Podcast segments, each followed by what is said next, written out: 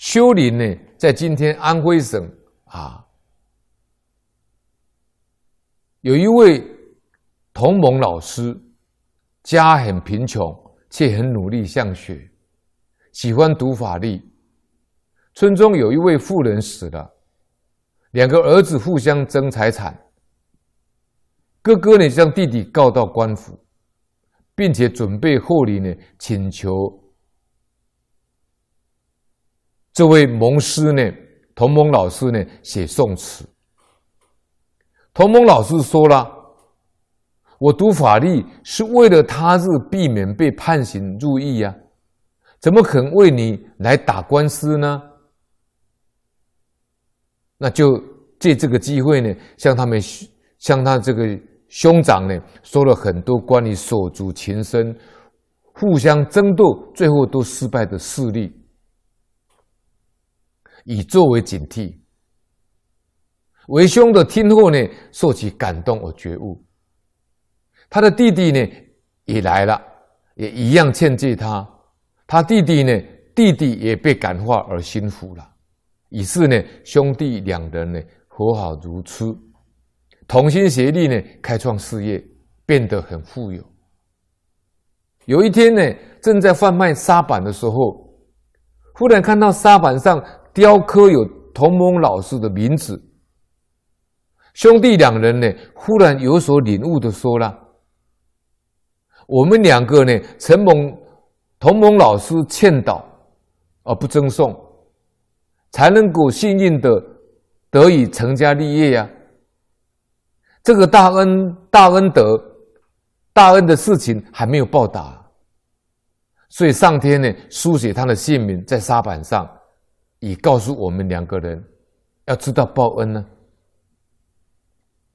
两个人就约定回家的途中呢，把这些沙板所卖的价金呢价钱呢赠送给老师。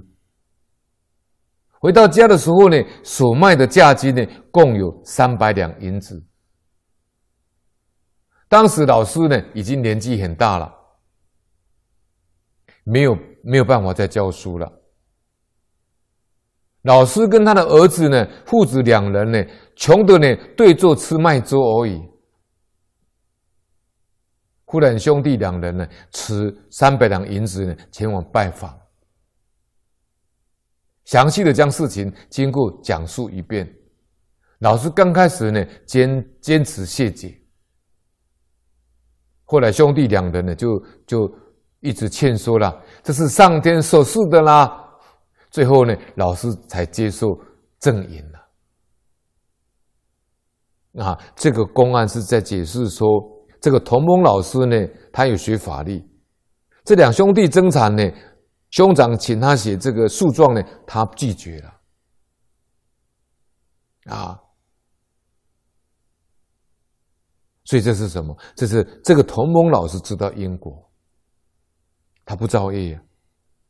那他们兄弟和好啊，和好如初，同心致富，这就是积功累德啊。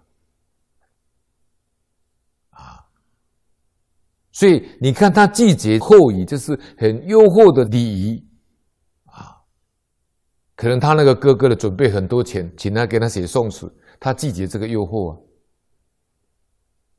所以老和尚说，这个拒绝诱惑就是宵夜障啊。那消业障就是积福德啊。你业障消，福德就来了。你福报想尽，业业障就现前了。这两个刚好颠倒。业障消，福报就现前；享受福报，业障就来；福报用完，业障就来。两个刚好颠倒，所以生病也是消业障，不说废话也是消业障，拒绝诱惑也是消业障，欠人和好也是消业障增福德啊。所以这个老师虽然穷，但是他积功累德。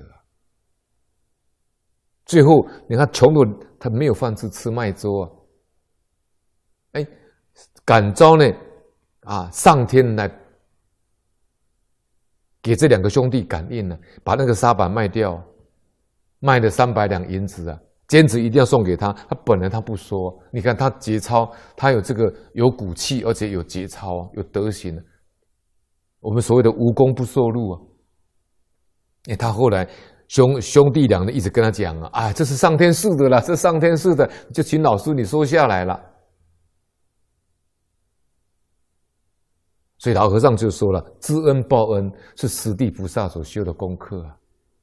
是哦，初地菩萨、二地菩萨就开始修知恩报恩了。啊。所以这个公案呢，给我们一个很大的启示，啊，他读法力，他也可以做好事啊，所以呢，